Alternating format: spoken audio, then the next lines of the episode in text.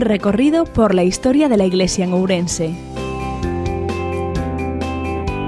Con don Francisco Prieto, vicario para la nueva evangelización.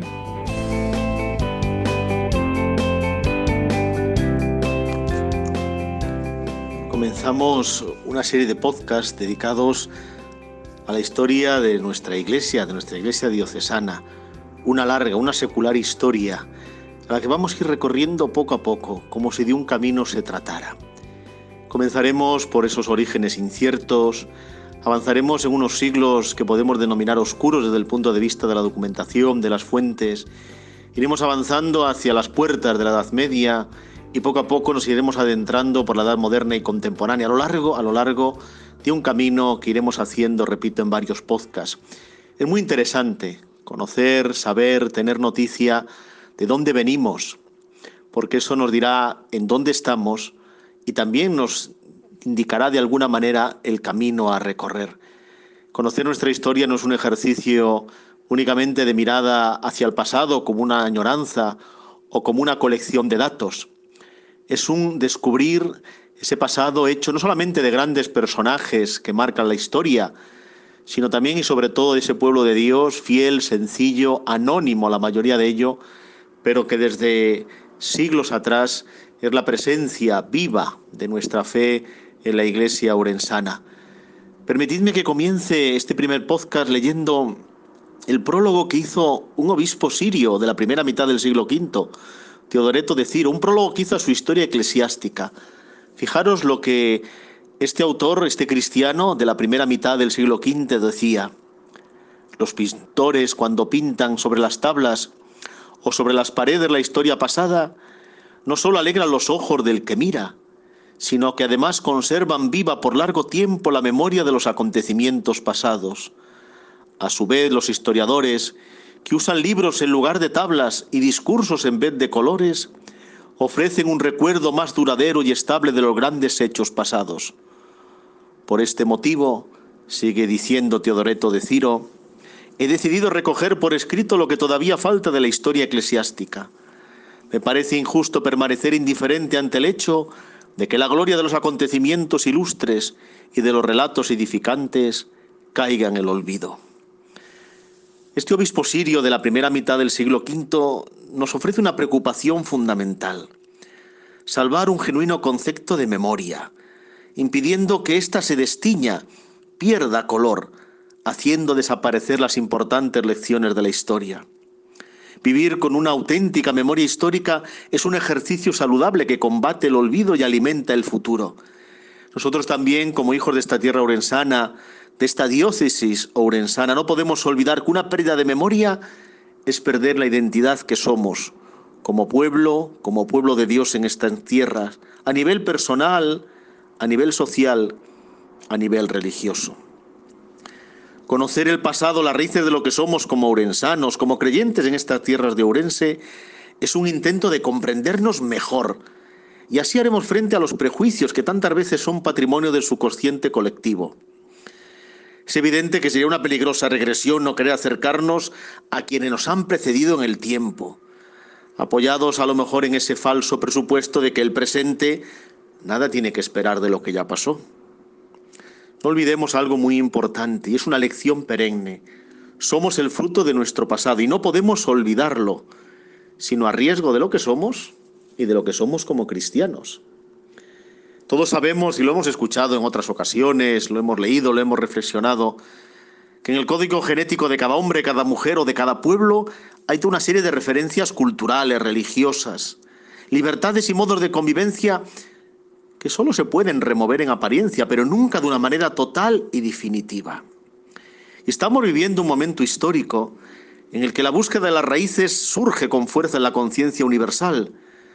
A fin de cuentas, siempre estamos buscando quiénes somos a nivel personal y colectivo. Lo que trataremos de hacer aquí es un recorrido, un recorrido que os invito a hacerlo, imaginaros, dejaros llevar por la imaginación un momento y venid conmigo a hacer este recorrido desde nuestros orígenes, desde lo que podamos decir, desde lo que podamos decir. A finales del siglo I, mientras en la capital del imperio, en la Gran Roma, se estaba rematando de construir el anfiteatro Flavio, que seguramente todos conocéis más bien con el nombre del Coliseo. ¿eh? El anfiteatro Flavio así se le llama porque lo construyeron esa familia de emperadores que fueron los Flavios, su padre Vespasiano y sus hijos Tito y Domiciano. Pero todos le conocemos más popularmente como el Coliseo y el Coloseo, que dirían los italianos. ¿Y por qué ese nombre? Pues ese nombre se debe a que justo al lado de ese, de ese anfiteatro estaba colocada una colosal estatua del emperador Nerón. ¿eh? Estatua que hizo mover de allí Adriano, por cierto, que tuvo que echar mano de varias decenas de parejas de elefantes para desplazarla. Hoy la estatua está perdida, pero aquella colosal estatua dejó el nombre al Coliseo. Pero vamos a lo que nos interesa. Mientras en Roma se levanta el Coliseo, aquí, en el extremo noroccidental de la Hispania romana, en una tierra que se iba a denominar la Galaecia, se estaba construyendo una calzada romana.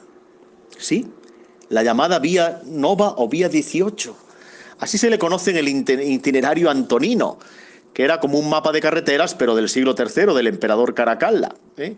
La vía comenzaba en la ciudad romana de Brácara Augusta, la actual Braga, y concluía en Astúrica Augusta, la actual Astorga, y atravesaba, por tanto, en diagonal la actual provincia de Ourense, desde el suroeste entrando por las hermosas tierras ¿eh? del Xurés, en la tierra del Obios, en Río Caldo.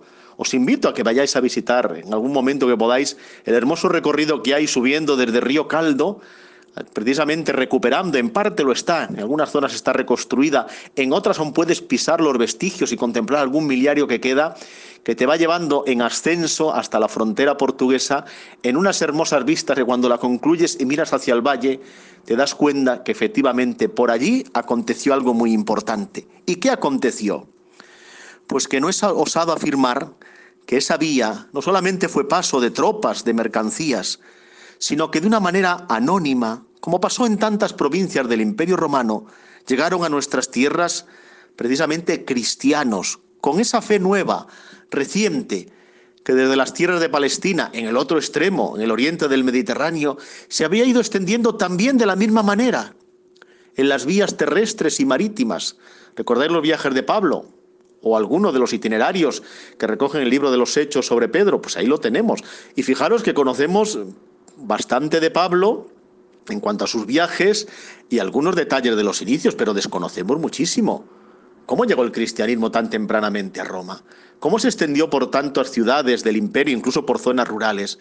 ¿Eh? Pues precisamente gracias a esta vertebración capilar del imperio romano terrestre y marítimo que hizo posible. Gracias a las comunicaciones magníficas del imperio, la fe también llegó a este extremo ¿eh? noroccidental de la Hispania de aquel tiempo, de finales del siglo I. Fijaros, por tanto, que fue algo colosal y extraordinario. La construcción de una vía romana, permitidme que lo comente, era una obra de ingeniería extraordinaria. No es una obra vinculada a la conquista. A veces algunos eh, piensan que como las legiones avanzaban conquistando, necesitaban eh, vías para hacerlo. No era así como procedían. Las vías romanas, vías de comunicación que se planificaban desde Roma, solamente se hacían en territorios conquistados y pacificados, como era el caso ya del noroeste hispano a finales del siglo I de nuestra era. Y efectivamente, así se hacía un trazado que en algunos lugares, eh, o algunos eh, podía llegar incluso entre los 8 o 12 metros de ancho, una planificación que hacían eh, mediante eh, unos trazados, eh, que se encargaban de ello la figura llamada de los mensores. Ellos medían el trazado mediante hitos o miliarios y a continuación comenzaba una obra de ingeniería extraordinaria. La construcción prácticamente durante siglos no fue superada la ingeniería romana. Desforestaban el terreno, allanaban el firme, delimitaban la anchura de la calzada mediante bordillos cimentaban con una primera capa de piedra en bruto, bien aplastada, a continuación capas intermedias de arena o de grava, y después venía lo que llamaríamos una capa de rodadura, que normalmente en las vías de comunicación se hacía con cantos rodados apisonados, mezclados con arena, con zahorra. En las ciudades o las vías más importantes, por ejemplo, las que llevaban la entrada a Roma, pues las calzadas ya se adoquinaban o se ponían piedras talladas de forma irregular. Pero verdaderamente el imperio estaba todo comunicado a través de las vías romanas. Aquel aforismo de que todos los caminos conducen a Roma era muy cierto. Pues por esos caminos, así, por esa vía nova, que entraba por las tierras del Xurés y cruzaba en diagonal nuestra provincia, asomándose hacia las tierras de Bande, desde Bande cruzando hacia las tierras de la Limia, cruzando desde la Limia hacia las tierras de Maceda, subiendo hacia el alto del Rodicio, atravesando la tierra de Caldelas, bordeando la sierra del Burgo y saliendo por las tierras de Tribes, llegaba hasta Astorga. Bueno, pues este es el comienzo, esta es la ruta que vamos a seguir. Espero que os animéis y pongámonos a caminar. Además lo haremos por esta hermosa Vianova 18. Bienvenidos a la historia de la Iglesia en Ourense.